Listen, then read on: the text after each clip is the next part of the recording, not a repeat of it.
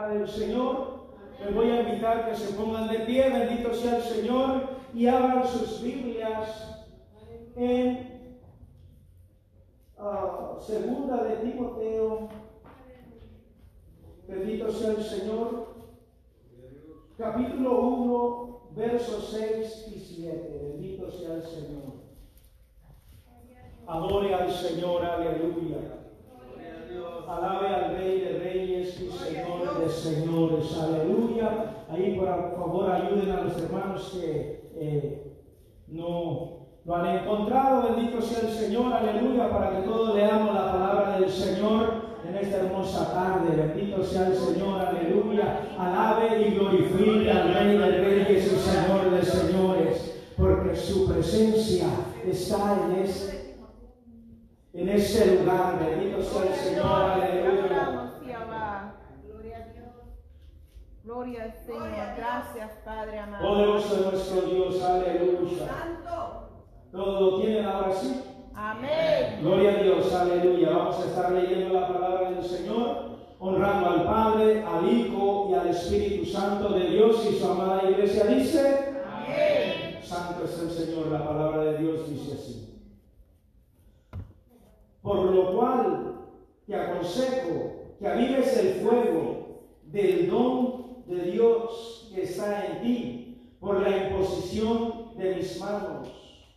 Porque no nos ha dado Dios espíritu de cobardía, sino de poder, de amor y de dominio propio.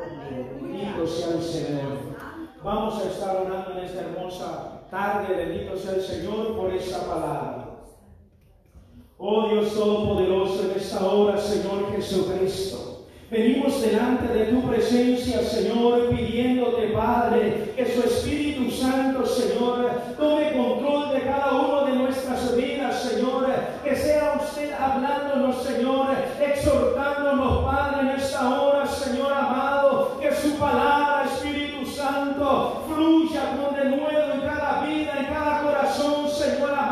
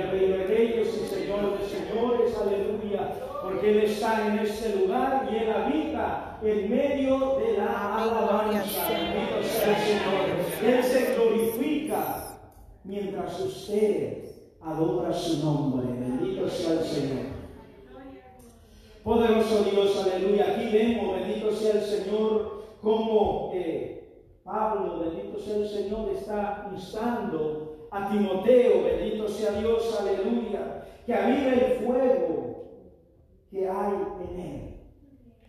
Bendito sea el Señor. Podemos ver, bendito Dios, aleluya, la necesidad de tener el fuego de Dios ardiendo en nuestras vidas, bendito sea Dios. Y si Pablo le está diciendo a Timoteo que avive el fuego de Dios en su vida, es porque hay peligro de que ese fuego se apague si no se está alimentando, si no se está cuidando. Bendito sea el Señor, aleluya. Hay un peligro de que ese fuego, de que esa llama disminuya en el corazón del cristiano. Bendito sea Dios. Y asimismo, la palabra del Señor nos insta a cada hijo de Dios que avivemos ese fuego del don que hay dentro de cada uno de nosotros. Bendito sea el Señor. Esa llama del Espíritu Santo que se mantenga encendida en nuestras vidas que mantengamos ese fuego encendido, bendito sea el Señor. Y si eh, Pablo está instando a Timoteo que avive el fuego que hay en él, es porque ha sido lleno de ese mismo fuego, bendito sea el Señor. Y que por circunstancias de la vida, ese fuego puede apagarse. Ese fuego, bendito sea el Señor, puede disminuir en la vida de cada uno de nosotros si no mantenemos esa llama encendida. Ese fuego ardiendo, bendito sea el Señor, aleluya. Y la razón por la cual Pablo exhorta a Timoteo a mantener ese fuego es porque en esa ciudad, bendito sea el Señor, estaba habiendo una corriente de diferentes doctrinas. Bendito sea el Señor. Estaban predicando diferentes evangelios según la concupiscencia de cada persona, porque cada quien puede predicar un evangelio según le plazca. Y Timoteo estaba instando, perdón, Pablo estaba instando a Timoteo que guardare la sana doctrina, que predicara el Evangelio de Jesucristo, bendito sea el Señor, que no se desviara con otro viento de doctrina, bendito sea el Señor. ¿Y cómo se puede mantener la palabra del Señor sana y pura?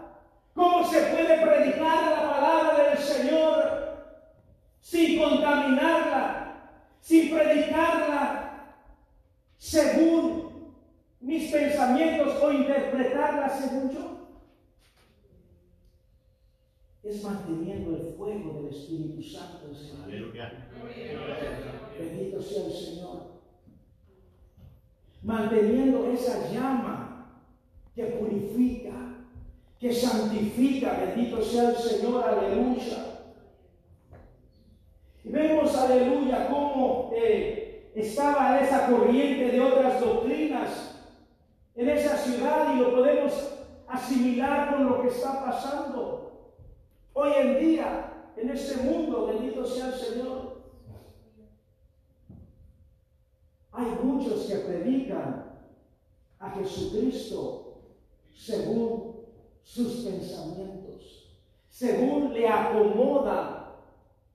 Bendito sea el Señor. Pero eso no quiere decir que sea el Evangelio de Jesucristo. Puede ser un Evangelio contaminado. Bendito sea el Señor. Gloria a Dios. La palabra del Señor limpia y pura, bendito Dios, aleluya. Surge tres efectos en el cristiano. Bendito sea Dios. Exhorta, edifica y consuela. Bendito sea el Señor. No te puede dar mucho de consolación, bendito Dios, hablarte solamente de consolación sin hablarte de exhortación, sin hablarte de edificación, bendito sea el Señor, porque la palabra de Dios, aleluya, es un combo, bendito Dios, aleluya. Tiene que tener los tres ingredientes, bendito exhortación, edificación y consolación. Poderoso Dios, aleluya. Los mexicanos no pueden hacer enchiladas solamente con pura salsa. Bendito sea el Señor. Debe de tener los ingredientes necesarios para cumplir o para formar o por hacer ese platillo. Para predicar la palabra del Señor eficaz, que toque el corazón del cristiano o del ser humano, bendito sea el Señor. Debe de tener esos tres ingredientes. Exhortación, edificación y consolación. No podemos predicar el amor de Jesucristo nada más. Bendito Dios, aleluya. Porque necesitamos ser confrontados con nuestra vida. Necesitamos ser confrontados con nuestro diario vivir para tener esa exhortación y a través de la exhortación debemos de tener esa santificación, esa purificación, bendito sea el Señor. Y no se puede hablar pura exhortación tampoco, bendito sea el Señor. Porque debe de haber consolación. No podemos hablar de condenación solamente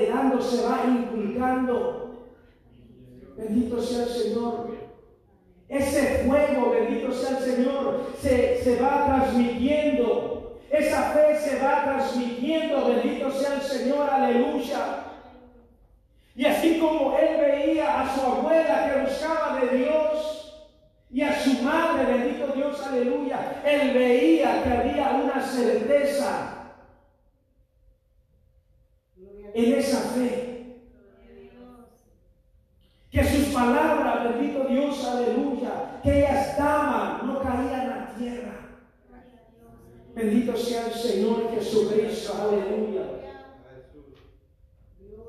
Y luego dice, bendito sea el Señor, porque no nos ha dado Dios espíritu de cobardía. Bendito sea el Señor. Pablo era un hombre que constantemente era perseguido por predicar la palabra de Dios.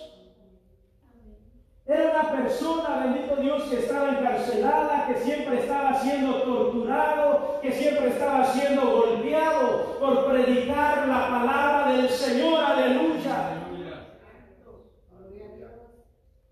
Y aquí el Señor, aleluya, o Pablo está diciéndole a Timoteo, que a pesar de cualquier circunstancia, A pesar de cualquier situación que venga a nuestra vida, debemos de ir y predicar el Evangelio de Jesucristo.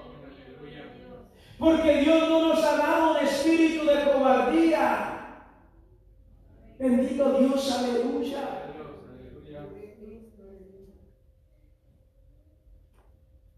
Muchas veces por temor a ser señalados, a ser menospreciados, a ser vituperados, bendito sea el Señor, no predicamos la palabra del Señor.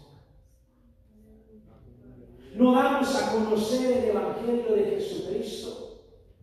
Y eso que nosotros no hemos visto nada. Nosotros no hemos tenido persecución. Nosotros no hemos sido encarcelados. Nosotros no hemos sido golpeados por predicar la palabra de Dios. Pablo había sufrido encarcelamientos con él y Silas por predicar la por llevar las buenas nuevas de salvación a otros. Bendito sea el Señor, aleluya. Pero ¿qué lo hacía? Predicar la palabra del Señor. Era el Espíritu Santo que estaba en él. Era esa certeza que él tenía que a pesar de lo que estuviera él pasando o que viniera a él, bendito sea el Señor, aleluya, él iba a exponer la palabra de Dios. Debemos de tener ese espíritu, bendito sea el Señor, un espíritu no de temor, bendito Dios, aleluya. Debemos de predicar el Evangelio de Jesucristo, aleluya. Llevar esas buenas nuevas de salvación, aleluya. Poderoso nuestro Dios. El Espíritu Santo de Dios, aleluya él es el que nos fortalece, bendito sea el Señor. Muchas veces decimos, no, pues yo soy tímido, yo no puedo eh, evangelizar. Espíritu de cobardía. Aleluya, gloria a Dios. Un espíritu de temor. Santo. Cuando el Espíritu Santo de Dios nos llena, no hay temor. Él disipa todo temor, toda duda. Amén, gloria a Dios. Dios, aleluya. Porque Él nos ha llenado, Él nos ha dado poder, nos ha dado unción, autoridad. Amén, gloria a Dios. Predicar la palabra del Señor, aleluya. Aleluya. Santo es el Señor Jesucristo. Tal vez somos personas que no hemos sido muy instruidas en la escuela. Hay unos que a lo mejor no han ido a la escuela, que no saben leer bien, que no saben bien exponer la palabra del Señor, aleluya. Pero eso, aleluya, si tú estás lleno del poder de Dios, lleno del Espíritu Santo de Dios, aleluya, Dios prepara Dios capacita al que llama. Dios respalda al que lo busca, al que se dispone a trabajar en la obra del Señor. Pero debemos dejar ser llenos del Espíritu Santo. Debemos de mantener ese fuego en nuestro corazón ardiendo esa llama encendida, bendito sea el Señor, aleluya, para poder sobrepasar todo lo que nos sea contrario, todas nuestras limitaciones, aleluya.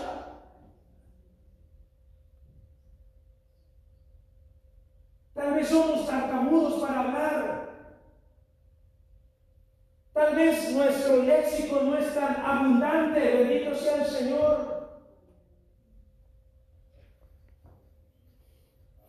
Pero si estamos llenos del Espíritu Santo de Dios, aleluya, el Espíritu Santo empieza a orar en nuestros corazones. poderoso es nuestro Dios. ¿Qué le, qué le dijo Jeremías al Señor? Él quiso empezar a poner excusas. Allí en Jeremías 1, en la del capítulo 1, verso 1 en adelante, bendito sea el Señor, ahí está la historia de Jeremías. ¿Y qué le dijo Jeremías? Señor, yo soy pequeño. No sé hablar. Muchas veces nosotros le ponemos excusas al Señor. Acabo de llegar al Evangelio. No tengo mucha experiencia para hablar, para testificar. ¿Qué le dijo el Señor a Jeremías? Abre tu boca, que yo pondré las palabras. El Señor solamente está buscando un corazón dispuesto. Que Él va a poner las palabras necesarias. Él te va a usar. Él quiere que tú seas su boca. Él quiere que seas tú sus, sus pies para llevar el Evangelio. Simplemente que nos pongamos en las manos del Señor. Que avivemos ese fuego que está dentro de nosotros. Aleluya. El Señor nos ha capacitado a cada uno. Bendito sea el Señor para dar a conocer el Evangelio. Según nuestras propias capacidades, bendito sea el Señor. Si usted o yo hablamos a una persona guiados por el Espíritu Santo de Dios, llenos del Espíritu Santo de Dios, esa palabra, por simple que sea, la que nosotros le demos a esa persona, le va a disturbar su corazón. Le va a hacer algo en su corazón, bendito sea el Señor. Porque es el Espíritu Santo el que toma control de las vidas de los corazones, bendito sea el Señor, pero debemos de mantener ese fuego encendido en nuestras vidas, bendito sea el Señor, y desechar todo temor, desechar, bendito sea el Señor, toda incapacidad física o espiritual, bendito sea el Señor. Porque en Cristo somos más que vencedores. En Cristo somos vasos útiles para llevar la palabra del Señor. Aleluya. Poderoso es nuestro Dios. Aleluya. Santo es el Señor. Aleluya. La cobardía muchas veces se traduce en timidez. Somos tímidos para hablar o para socializar con otra persona. Pero Dios, a través del Espíritu Santo, te va a dar ese valor, esa confianza de acercarte a esa persona y empezar a darle palabra de Dios. Empezar a hablarle, a testificarle del poder de Dios. A lo mejor no sabemos mucha Biblia, bendito sea el Señor, pero sí puedes testificar de lo que Dios ha hecho en tu vida, de lo que Dios, aleluya, o de dónde Dios nos ha sacado. Todos tenemos un pasado oscuro donde estábamos perdidos en nuestros delitos y pecados, donde no valíamos nada, solamente cuando Jesucristo me dio su mano poderosa a ese lodo cenagoso y nos sacó de las tinieblas a la luz admirable, es que nosotros empezamos a tener valor, a valer, porque ya no éramos nosotros, sino era A través de nosotros, bendito sea el Señor. Era esa sangre que Él derramó en la cruz del Calvario, la que nos limpió, la que nos santificó, la que nos purificó, y así podemos, bendito sea el Señor, ser útiles en las manos de Dios.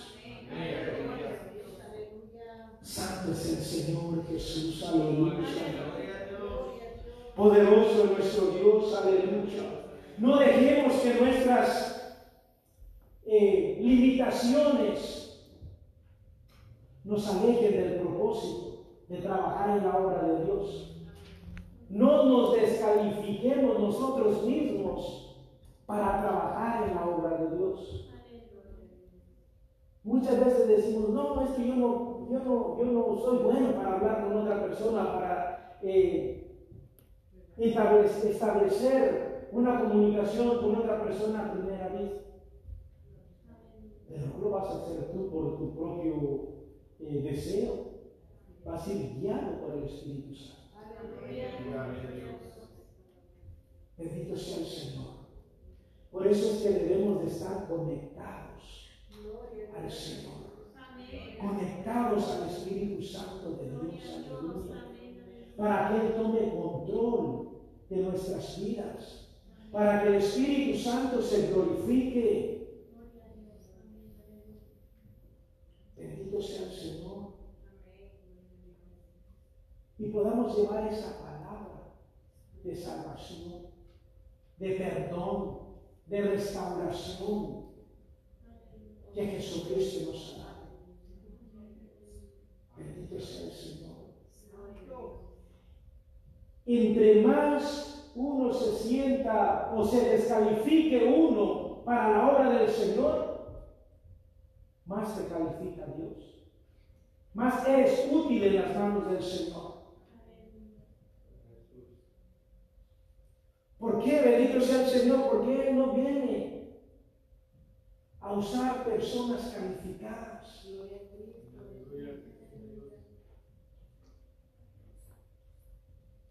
Él dice la palabra del Señor que Él viene a usar lo vil, lo menospreciado, lo que ha desechado la humanidad, la sociedad, aquel que nadie lo quiere, aquel que nadie lo desea, aquel que nadie lo apoya, aquel que es menospreciado, vituperado, aquel que está allá ahorita a lo mejor debajo de un puente, bendito sea el Señor.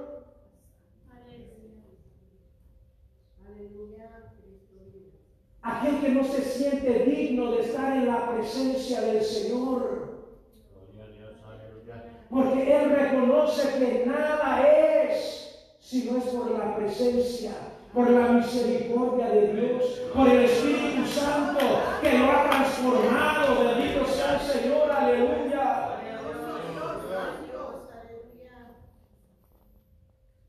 Muchas veces nosotros nos sentimos que tenemos cierto conocimiento es bueno usarlo en humildad. No recostamos en lo que yo sé. Porque estamos entrando en un momento de altivez. Dios no quiere que dependamos en nuestro conocimiento. Y no estoy diciendo que es malo tener conocimiento, es bueno, pero debemos de depender de Dejar que el Espíritu Santo de Dios sea el que tome control de nuestras vidas. Porque Dios no habita en un corazón altivo. Dios se aleja. Debemos de estar siempre clamando por misericordia y, todo lo que hagamos, sea mucho, sea poco, bendito sea el Señor, reconociendo que la gloria es de Dios. Porque Él nos ha dado la habilidad, porque Él nos ha dado el conocimiento, bendito sea el Señor. Santo es el Señor, aleluya. El Espíritu Santo de Dios echa fuera todo temor, toda duda que haya en nuestras mentes, en nuestros corazones, bendito sea el Señor. Muchas veces y no queremos dirigir porque decimos, es que yo no puedo, es que es, no. Que no reine en nosotros ese espíritu de cobardía.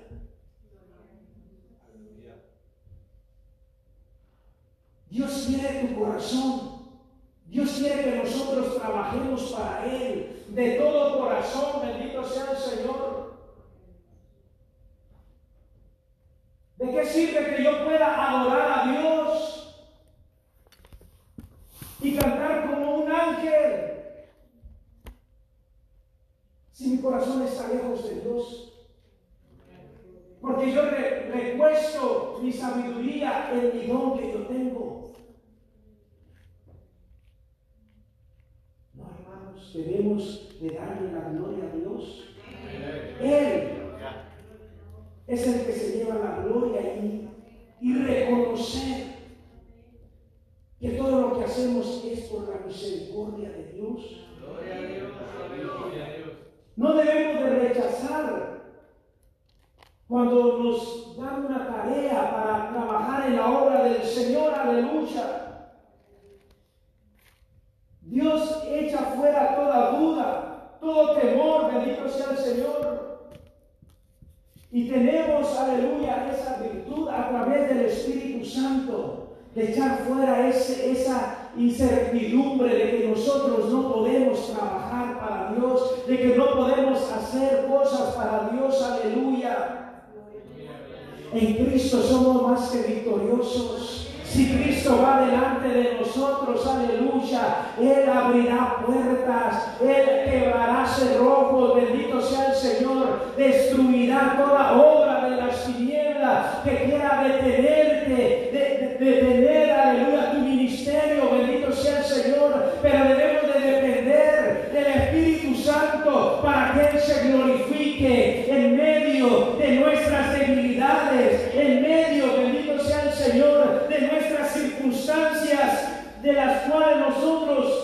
nos sentimos que no podemos, que no somos aceptos, bendito sea el Señor, aleluya.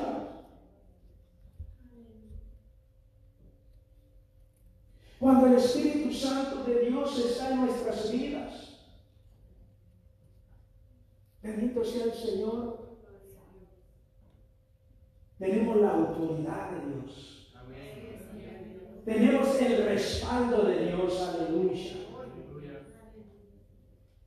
Y aunque cante como un sapo, bendito sea el Señor, la gloria de Dios descenderá. Porque no es por mi voz, no es, aleluya, porque predico bonito, es por la misericordia de Dios,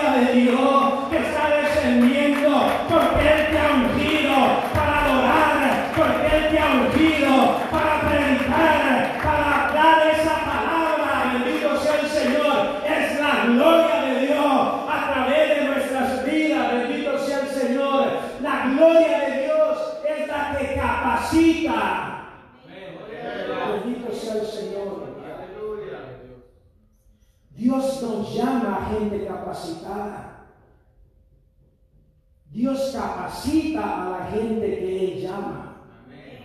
Dios respalda a través del Espíritu Santo a cada uno, bendito sea el Señor, el cual nos ha llamado, bendito sea el Señor. Él nos capacita, Él nos respalda, bendito sea el Señor, aleluya. Poderoso Dios, aleluya. Él nos da la certeza de que en Cristo todo lo podemos. Bendito sea el Señor Jesús, aleluya. Y lo podemos ver, bendito sea el Señor, allí en Lucas 10. Poderoso es el Señor, aleluya. Alabe al Señor.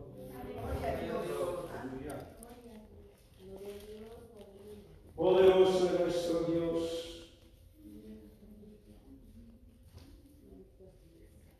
Poderoso Dios, Lucas 10, 19, bendito sea el Señor. Y 20, he aquí os doy potestad de hollar serpientes y escorpiones y, sobre toda fuerza del enemigo y nada os dañará. Pero no os regocijéis de que los espíritus se os sujeten o sujetan, sino regocijaos de que vuestros nombres estén escritos en los cielos.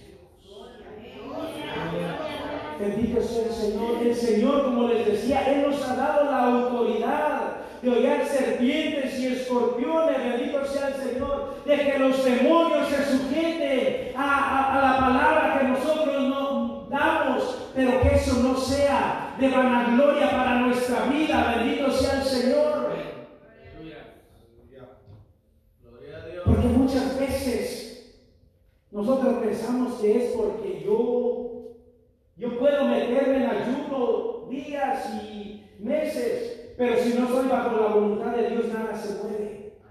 Nada se hace. Bendito sea el Señor. Entonces no debemos de gloriarnos de eso. Bendito sea el Señor. Sino debemos de regocijarnos y anhelar y trabajar con amor con humildad, con sencillez, para que nuestro nombre esté escrito en el libro de la vida. Porque todo es parte del trabajo, pero debemos de anhelar más que nuestro nombre esté escrito en el libro de la vida. Que podamos orar con Jesucristo por la eternidad. Bendito sea el Señor.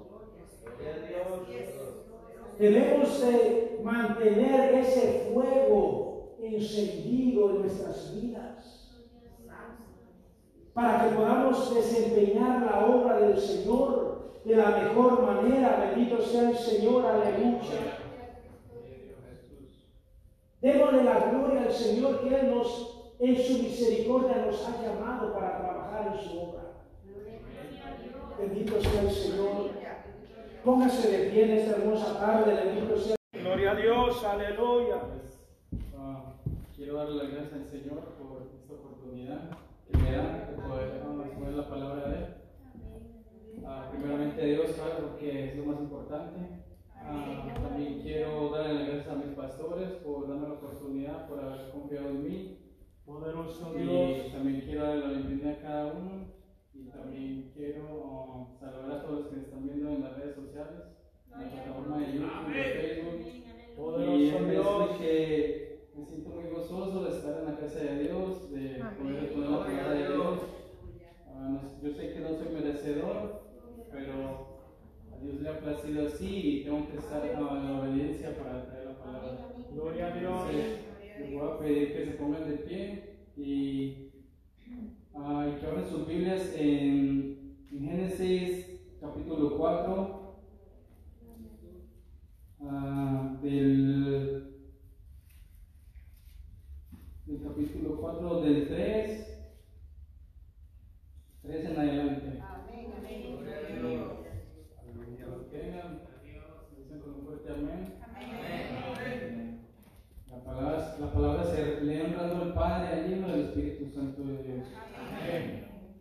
Dice, y aconteció andando el tiempo que Caín trajo del fruto de la tierra una ofrenda a Jehová, y Abel trajo también de los primogénitos de sus ovejas, de lo más gordo de ellas, y miró Jehová con agrado a Abel y su ofrenda, pero no miró con agrado a Caín y a la ofrenda suya. Y se ensañó Caín en gran manera, y decayó su semblante.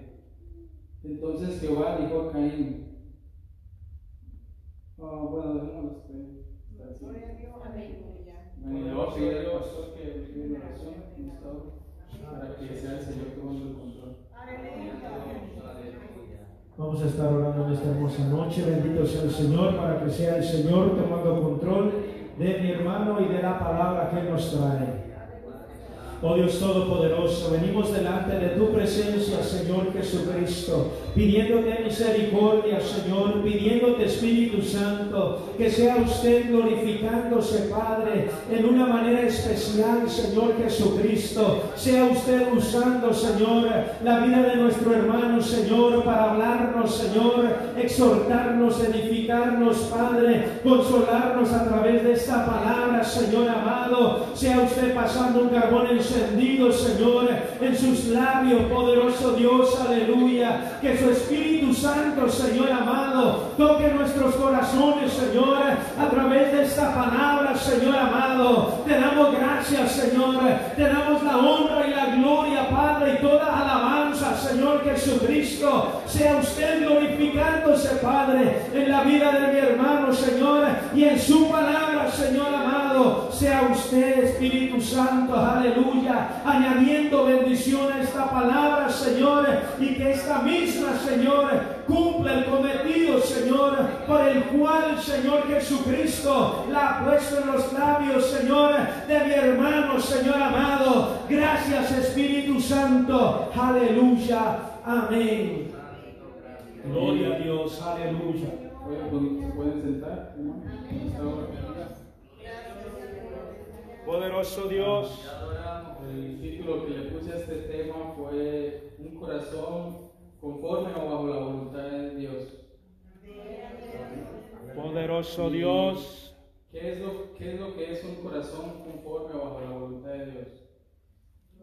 Pues un corazón conforme o bajo la voluntad de Dios es un corazón que todo lo que usted hace le agrada al Señor, o sea, lo hace para que le agrade al Señor. Lo hace con el temor al Señor, para que ah, Dios se glorifique, para que Él se glorifique en todo lo que usted hace. Gloria a Dios. Y yo Gloria a quiero- Dios, yo quiero aleluya. preguntarle a ustedes en esta hora, ¿cómo, estás, cómo, ¿cómo está su corazón ante Dios? ¿Cómo piensan ustedes que tienen el corazón suyo ante Dios? O sea, ¿ustedes sienten que le agradan a Dios con el corazón, la- el corazón que ustedes tienen, con lo que ustedes hacen? Quiero que ustedes se pongan a meditar y a pensar en esa, en esa pregunta que les acabo de hacer. Pero Poderoso quiero volver a la Dios. palabra, hablar un poco de, de lo que acabo, de lo que acabé de leer, que fue en Génesis. Como todos sabemos, Génesis es el primer libro de la Biblia. Génesis quiere decir que es el origen, donde empezó todo. O quiero dar un pe- yo- no todos nosotros sabemos cómo empezó la, la vida, cómo empezó este, la vida humana, la creación del Señor, pero quiero repasar eso para que podamos ver a dónde voy. Poderoso Dios, aleluya. Ah, la vida humana empezó, ¿verdad? En el día uno, cuando Dios empezó a crear todo. Empezó a crear el sol, la luna, todo. Del día 1 al 7 el Señor terminó, culminó su creación, ¿verdad? Ah, fue cuando Dios creó al hombre y a la mujer, a Adán y Eva, la primera pareja aquí en la tierra, el primer matrimonio, puede decir. Amén. Ah, Adán y Eva estuvieron eh, habitando en el huerto del Edén, el cual Dios hizo para ellos, para que ellos vivieran ahí. Pero a causa de su desobediencia que tuvieron con Dios, como todos sabemos de la desobediencia, ellos fueron expulsados del huerto. Amén. Entonces, cuando ellos Dios. fueron expulsados, ah, dice la palabra que, que conoció Adán a su mujer, la cual concibió y dio a luz a Caín. Y dijo, por voluntad de Jehová he adquirido varón. Aquí es donde viene la parte de, de Caín y Abel, de Abel, lo que les acabé de leer. Y dice que después dio a luz su hermano Abel. Y dice la palabra que Abel fue pastor de ovejas y que Caín fue labrador de la tierra. Y dice la palabra que después de un tiempo vino Caín y trajo un fruto de la tierra como ofrenda a Jehová. Poderoso Dios. Y también Abel trajo, dice, de los primogénitos de sus ovejas, de lo más gordo de ellas.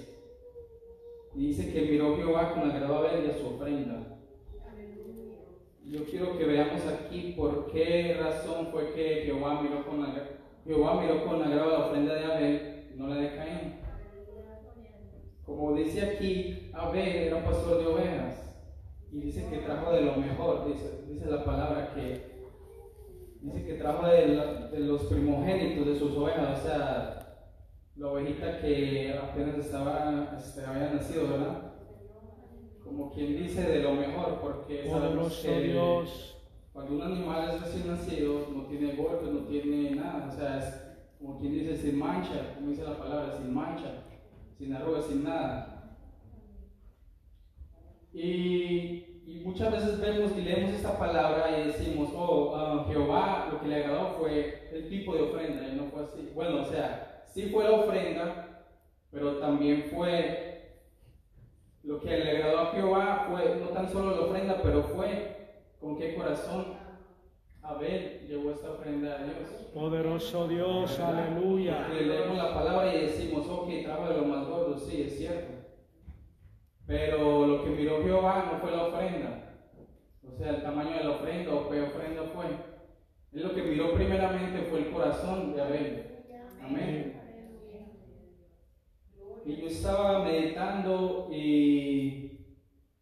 Fue lo que saqué a conclusión ah, que, que Abel dio de lo mejor a Jehová porque él tenía un corazón, o se puede decir conforme a la voluntad de Dios, porque él no tan solo agarró una oveja cualquiera y dijo, ok, esta oveja va a ser y se la voy a dar a Jehová, ¿verdad?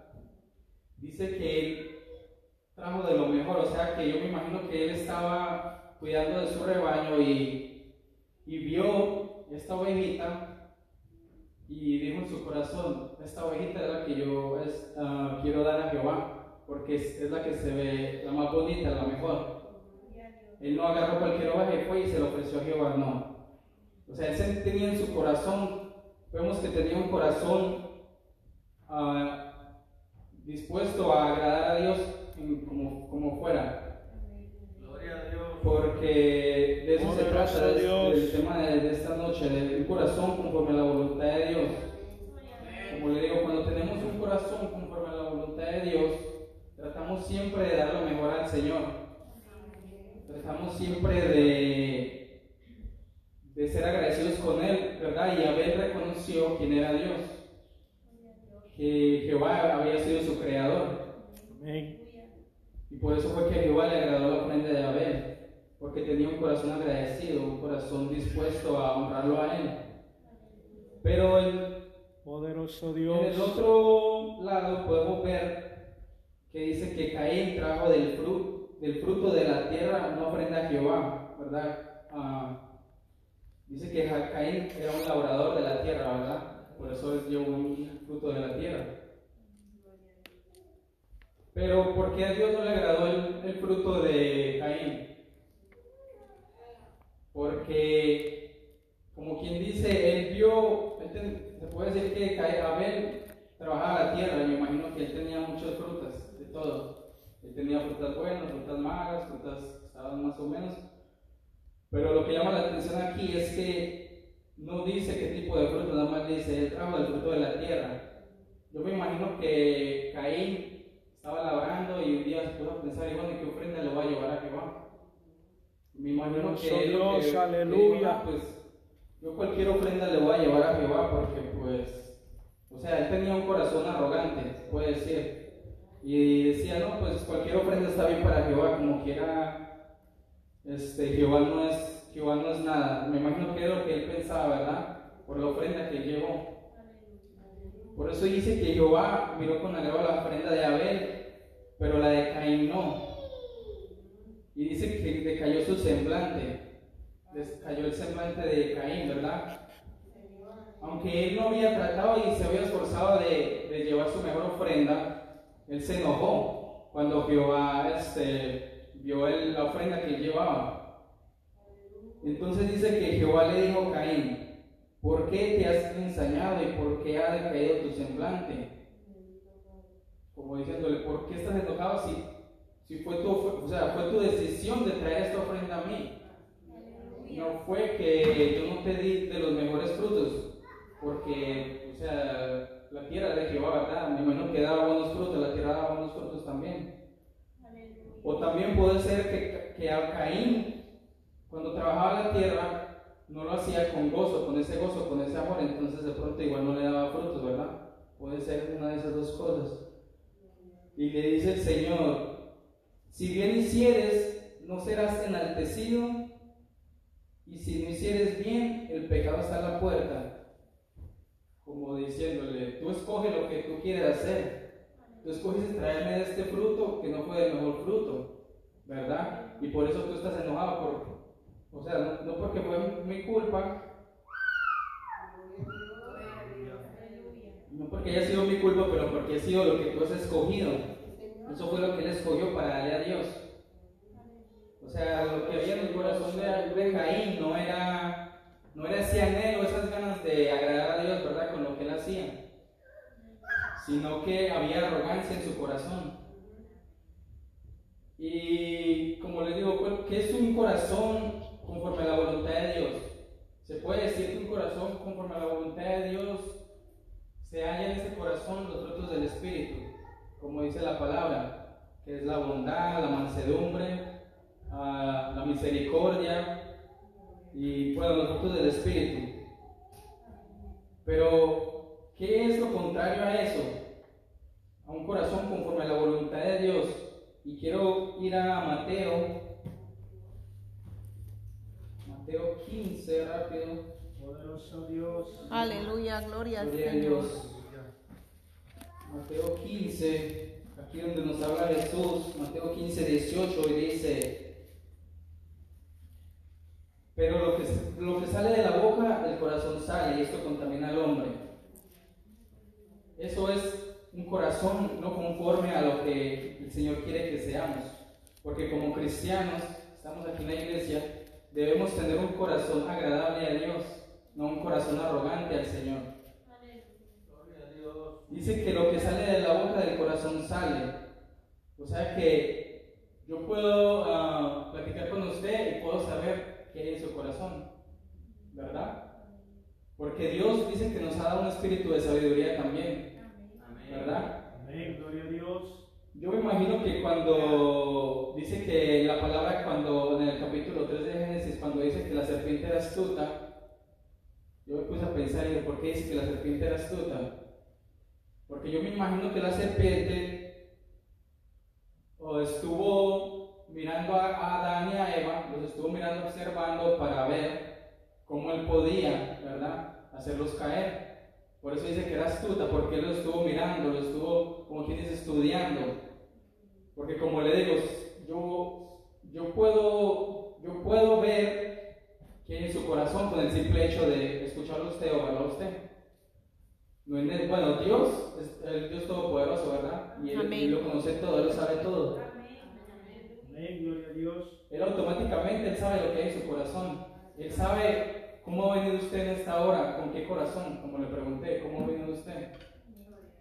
Usted puede decir en su mente, no, yo vengo con un corazón dispuesto a orar a Dios, esto y lo otro, pero en realidad no podemos, me puede engañar a mí, puede engañar al hermano, pero a Dios no lo podemos engañar.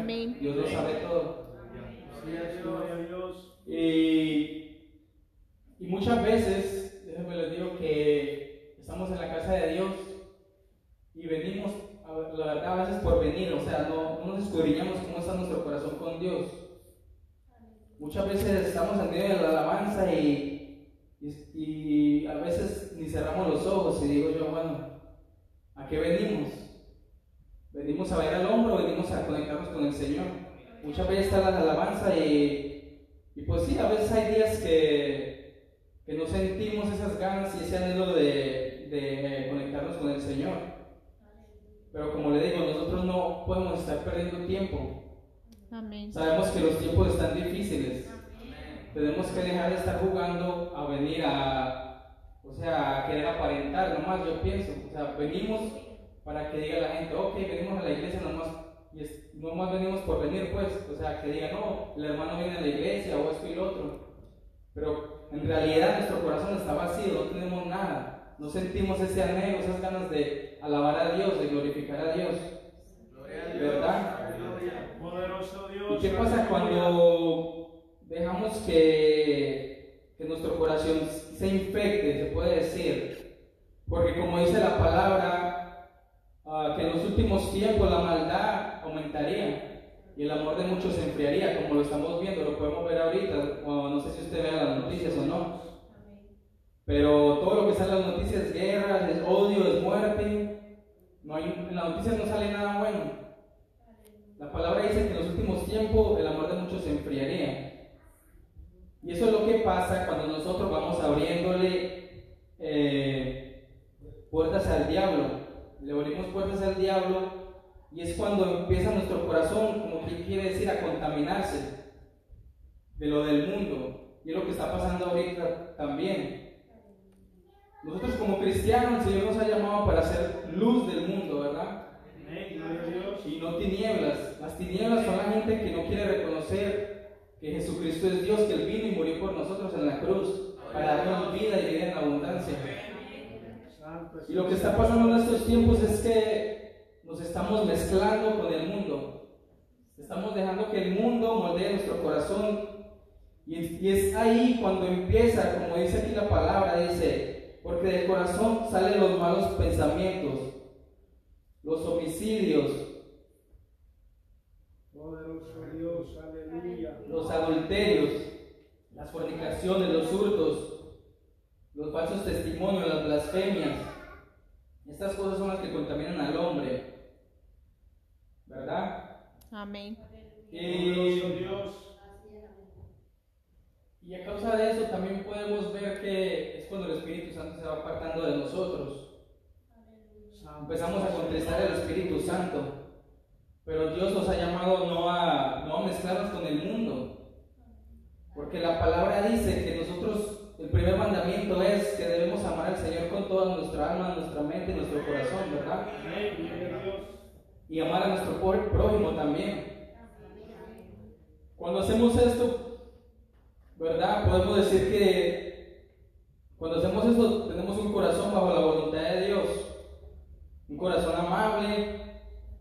Porque también muchas veces como cristianos estamos aquí en la casa del Señor, pero y, y queremos hacer la voluntad de Dios, pero en realidad no la hacemos porque cuando el Señor Jesucristo vino en su ministerio en la tierra, Él dice que Él vino, dice, Él vino a, no, no a ser servido, sino a servir y a dar su vida en rescate por muchos. O sea, él, él no importaba si se sentaba a la mesa con gente, se puede decir, del mundo, gente que no estaba bien de la sociedad o ante, la- ante los ojos de Dios. Pero en realidad no le importaba eso, o sea, él lo hacía por amor a las almas, ¿verdad? Porque él quería que las almas también vieran lo que es el amor de parte del Señor. ¿Y cómo vamos a dar amor a las personas de allá afuera si no hacemos la voluntad de Dios, no escuchamos la voz de Dios cuando Él nos dice que seamos como Él, ¿verdad? Y hasta muchas veces, ah, en vez de nosotros como cristianos, como le digo, estamos llamados a amarnos, ¿verdad? Los unos a los otros. No tan solo a la gente de afuera, pero más que todo, como dice la palabra, a los de, de la casa, ¿verdad? A los de aquí de la iglesia. Estamos llamados a amarnos unos a los otros para que cuando estemos en medio de los cultos, ¿verdad? Si hay una armonía aquí entre hermanos, claro, la gloria de Dios descenderá, ¿verdad? Podemos verlo como en la iglesia primitiva, como dicen hechos, que, que se convertían 3.000, 4.000 en, en una sola prédica. Pero ¿por qué era? Y a veces nos preguntamos, bueno, ¿pero por qué? ¿Por qué es- este lugar está vacío también? Pero muchas veces no tenemos amor entre nosotros, no, no se ve ese amor, esa unidad. Poderoso es Dios, aleluya. Por eso le digo que tenemos que escudriñar nuestros corazones para poder ver cómo estamos ante el Señor.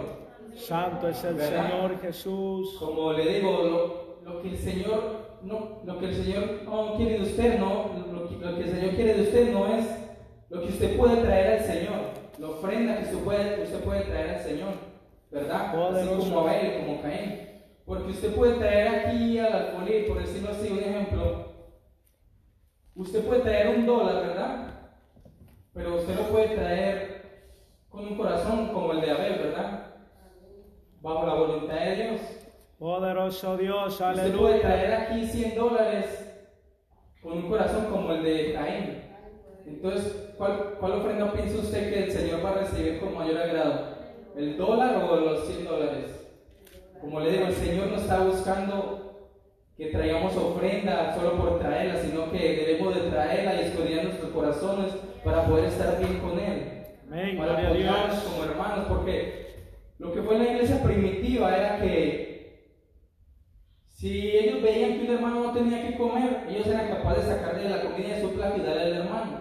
Lo que quiero decir, que si había un hermano que no tenía que vestir, eran capaces de quitarse la ropa y darle al hermano. Y es lo que no vemos ahorita en, en estos tiempos, en la iglesia. Esa falta de amor, de empatía, porque como le digo, hemos estado mezclándonos con el mundo. Y ahorita la iglesia se puede decir que se puede comparar con el mundo, con las personas del mundo. Y no, o sea, si pone usted una persona que viene a la iglesia, un cristiano, y alguien del mundo, y usted lo pone a un lado, en realidad no podemos ver la diferencia. Por esa falta, ese orgullo que hay en nuestros corazones, ¿verdad? Esa arrogancia de, de querer, eh, como quien dice, de querer, ah, como dice el Señor, que Él vino a dar su vida, ¿verdad? Por aquellos que están necesitados. Porque muchas veces nosotros nos ponemos a pensar eh, en nosotros mismos, ¿verdad? Y, y dejamos, hacemos a un lado al hermano. Pensamos muchas veces en lo que nos conviene a nosotros y no pensamos cómo le puede afectar algo al hermano, algo que le podemos hacer daño al hermano. ¿Verdad? Es lo que hay ahorita en la iglesia, hay egoísmo, es lo que hay. Y no hay un, una- Dios. un, este, un corazón puro y sincero ante Dios para, para que la gloria de Dios ¿verdad? pueda descender y podamos estar todos en armonía. Y lo que el Señor nos dice en esta hora es que podamos escudriñar nuestros corazones para ver cómo está nuestro corazón ante el Señor. Porque dice la palabra de Dios que a veces hay caminos que a nosotros nos parecen bien, pero en realidad no son caminos de bien, son caminos de muerte, ¿verdad? A veces pensamos que estamos bien con el tan solo hecho de venir y de alabar a Dios, pero en realidad tenemos que pensar con qué corazón lo estamos haciendo para Dios. Amén, gloria a Dios. Si lo estamos haciendo con un corazón agradecido, si, si en verdad me preocupa lo que sienta mi hermano, o si en verdad solo me preocupa lo que, lo que ah, me puede pasar a mí. O sea, ya no tenemos esa empatía por el hermano, por el vecino, se puede decir. Ya no hay ese amor porque nos estamos dejando moldear por el mundo. ¿Verdad? Porque en el mundo lo único que hay es enemistad, usted puede ver hasta en, tristemente en nuestra propia familia lo único que podemos ver es pleitos, enojos, muchas veces es por la falta de Dios en, en las vidas, en los corazones, es porque las personas se han apartado de Dios hasta el punto que han desagradado a Dios, ¿verdad? Y por eso es que el Señor vendrá, dice, con voz de mando, con trompeta, para llevar a su pueblo, aquellos que estén preparados, aquellos que se estén guardando para Él. Y qué triste sería que muchos de nosotros sonara la trompeta y nos quedáramos aquí. Y a veces no nos podemos a pensar en eso, que no porque estemos en la iglesia y ya entonces digamos, dice la palabra que los hijos de Dios son aquellos que le sirven. Y decimos, no, pues yo le sirvo al Señor, yo soy hijo de Él, no. Estamos equivocados, no porque estemos aquí, le sirvamos, ya somos hijos de Él y no vamos a ir con Él. Porque hay muchas cosas que tenemos que ver que estamos dejando pasar de- desapercibido, como, dice- como se dice. Estamos dejando pasar lo más importante que es la comunión con Dios. ¿Cómo es que podemos tener un corazón conforme a la voluntad de Dios? Buscando de Dios, leyendo la palabra y ateniéndonos a lo que son las cosas del mundo. ¿Por qué? Porque una vez nosotros abriéndole las puertas al enemigo, y la palabra dice que debemos de buscar al Señor primeramente, mucho más antes que cualquier cosa. ¿Y qué pasa si nosotros vamos y decimos, no, pues en una hora voy a ir y voy a leer la palabra, ahorita voy a ver cualquier otra cosa, una película, lo que se quiera. Y llega y pasa la hora y ¿qué pasa? Nos da sueño ya no queremos ni leer la palabra. Es lo que pasa. Porque no ponemos al Señor en primer lugar. Hemos dejado ese primer amor de buscar a Dios con todas nuestras fuerzas. Y eso se puede ver en nuestras vidas, pero también se puede ver muchas veces en los cultos, si el culto está apagado no, o, o si la presencia de Dios no desciende es por algo. como decía la pastora de aquella ocasión, si hay un anatema en nuestro hogar, ¿verdad? La presencia de Dios por eso no puede descender, porque hay algo, hay algo en el campamento, hay algo que está impidiendo, que es como una barrera entre Dios y nosotros, que está impidiendo que la gloria de Dios pueda descender Poderoso y podamos sentir esa paz y ese gozo, ¿verdad?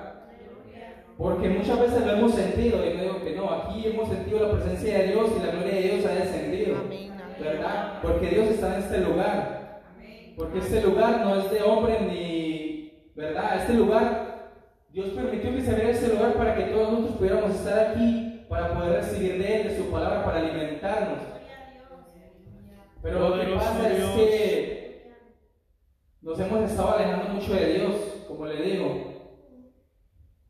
Ah, en vez de buscar a Dios y que sea Dios lo primero, ponemos otras cosas en primer lugar. Y es lo que pasa es cuando vienen, empezamos a abrir la puerta al enemigo y cuando vienen los malos pensamientos. Poder en Cristo Jesús. Porque no me diga que usted no tiene un mal pensamiento. Todos los que estamos aquí, que, que alguien que me diga que no tiene un mal pensamiento, está mintiendo. Todos tenemos pensamientos. Mientras estemos en esta carne, vienen, van a venir los malos pensamientos, ¿verdad? Pero una cosa es que usted tenga malos pensamientos y los deje entrar en su corazón, ¿verdad? Y otra cosa es que usted tenga un mal pensamiento y usted en ese instante reprenda ese pensamiento en el nombre de Jesús. Y ese Amén. pensamiento se vaya. Porque si usted empieza a meditar en ese pensamiento y empieza a dejar que ese pensamiento se meta en su corazón, entonces es cuando el enemigo empieza a tomar dominio de su vida. ¿Verdad? Y lo que el Señor quiere es que nosotros empecemos nuevamente a buscarlo, a empezar esa búsqueda con Él, que nos hemos apartado de Él. Porque el Señor que nos ha o sea, el Señor qué malo que nos ha hecho, en realidad. O qué malo ha hecho el Señor en nuestras vidas. ¿Verdad? El Señor en esta hora dice, o ¿qué es lo que ha hecho Él? Como le decía al pueblo, si es la culpa de Él o no es la culpa de Él. Nosotros somos los que nos hemos apartado de Él. Hemos, nos hemos alejado del Señor. Aleluya. Hasta el punto que venimos tan solo para que, como le digo, para que vean que vengamos o para que pues el pastor vea que ven- vengamos. Ese no es el hecho. Tenemos que venir con el propósito de llenarnos de Dios. Porque de qué sirve que estemos aquí y nuestra mente esté en otro lugar. Amén. ¿Cómo se va a llenar nuestro corazón, verdad, de la palabra que se está dando? Entonces lo que el Señor quiere es que lo busquemos, que lo anhelemos, ¿verdad? Amén. Que llenemos nuestra vida de su presencia cada día Dios. y, Aleluya. y no tan solo vengamos por venir, más vengamos con ese anhelo, esa hambre, así como con un corazón así como el diablo, ¿verdad? Un corazón que tenía que tenía esas, esas ganas, ese anhelo de, de dar lo mejor, la mejor ofrenda, la mejor alabanza al Señor. ¿Verdad? Porque este, muchas veces alabamos, pero, pero alabamos, o sea, tan solo no por decir gloria a Dios, no porque lo sentimos en el corazón, ¿verdad? Santo. Muchas veces estamos aquí y, y no pensamos que, que Dios lo, lo único que quiere de nosotros es el corazón, nada más. Es lo que quiere que nosotros le entreguemos el corazón a Él. Amén. Gloria a Dios. Aleluya. Él no quiere nada más, Él solo quiere que usted deje de gastar el tiempo en cosas que no, que no son necesarias, porque muchas veces ah, ponemos, se puede decir, el trabajo en primer lugar, y estamos afanados y pasan cosas en el trabajo y en cierta manera nos olvidamos de Dios, hasta el punto que llegamos a nuestros hogares del trabajo y lo último que queremos saber es buscar de Dios. Y le echamos la culpa al trabajo. No debe ser así. No puede haber nada que impida que podamos buscar de Dios y estar en comunión con el Señor, ¿verdad? Debemos de acercarnos más al Señor, nos hemos estado apartando del Señor, dice el Señor.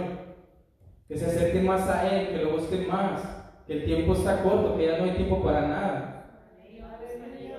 Porque antes, digamos, a un inconverso le decían, el Señor está a las puertas. Una persona le decía, el Señor está a las puertas, y decía, pues yo siempre escucho eso, pero ahorita son 20 personas que le dicen a ese inconverso, el Señor está a las puertas. Y entonces ya es cuando el inconverso dice, oh, algo, algo, está, algo está pronto de pasar. Y ya no es una persona la que me dice, son 20 ya las que me dicen. ¿Verdad? Porque muchos dicen, no, que está a las puertas, que el Señor está a las puertas, que está que viene, pero no viene. Pero ya lo que está aconteciendo, hermanos, nosotros como conoceros de la palabra tenemos que saber que el tiempo es corto y Amén. ya no hay tiempo de seguir jugando a, al cristiano, ¿verdad? Ya no hay tiempo de seguir en lo mismo, en las mismas cosas que vamos y lo hacemos una y otra vez y le decimos al Señor, no lo voy a hacer y volvemos a lo mismo.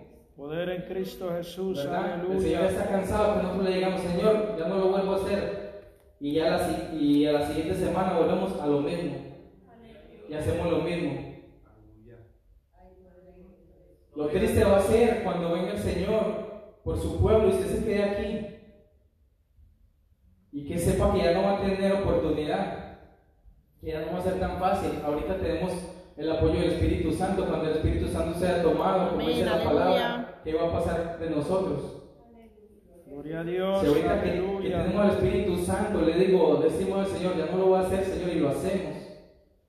En ese entonces yo creo que cuando el Espíritu Santo sea tomado con libertad, vamos a estar haciendo lo que queramos, ¿verdad? Y pensamos, no, cuando venga el Señor yo me quedo, yo como quiera conozco la palabra, yo me voy a quedar, yo me voy a, yo sé cómo salvarme, no, no que usted sepa. Es que muchas veces, como le digo, la carne puede más que nosotros, que la carne puede más, ¿verdad? Que el decir, Señor, yo te voy a agradar con lo que voy a hacer. Muchas veces la carne puede más, ¿verdad? Y, y vamos y lo hacemos. Y hacemos lo que no le agrada al Señor. Gloria a Dios. Poderoso Dios, Pues yo insto en esta hora, hermano, a que en verdad busquemos del Señor, que nos agarremos más del Señor, que Gloria a Dios. que nos ocupemos más en las cosas del Señor y ya no nos ocupemos más, ¿verdad? En lo que nos importa, en el trabajo, en los quehaceres de la casa, cualquier otra cosa, que nos preocupemos, que sea una actividad que nos preocupemos porque anhelemos que, que podamos estar ahí, ¿verdad? Santo es el Señor, aleluya. Yo a veces, yo a veces cuando no vengo a la casa del Señor, ¿verdad?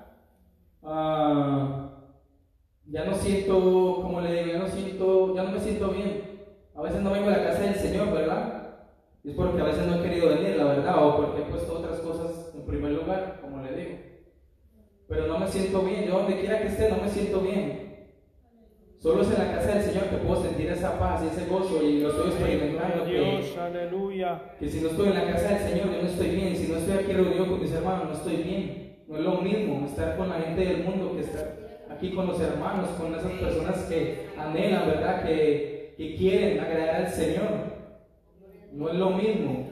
Por eso les digo, hermano, que, que pues no perdamos más el tiempo y que pues busquemos del Señor y que podamos descubrir en nuestro corazón, ¿verdad? Cada día, cómo estamos con el Señor. Cómo estamos andando con el Señor. Aleluya.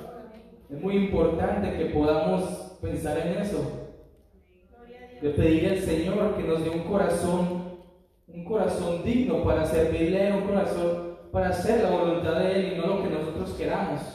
Gloria que a cuando el. Señor nos diga, hijo mío, haz esto, nosotros lo hagamos con ese amor, con esas ganas, ese anhelo de servirle a Él, ¿verdad? Santo es el Señor Jesús, aleluya. Porque si tenemos un corazón conforme a la voluntad de Dios, entonces nosotros vamos a hacer lo que Él quiera, no lo que nosotros queramos, ¿verdad? Santo es el Señor. Lo que Él nos dice, hijo mío, haz esto, hay que hacerlo. Aunque se nos haga difícil, aunque tengamos miedo, pero con temor y todo lo hacemos. Amén. Gloria a Dios. Entonces, ah, hasta aquí llegó mi, mi parte, este, hasta aquí llegó este mensaje. Y pues, como mi pastor en esta hora para que concluya con el servicio.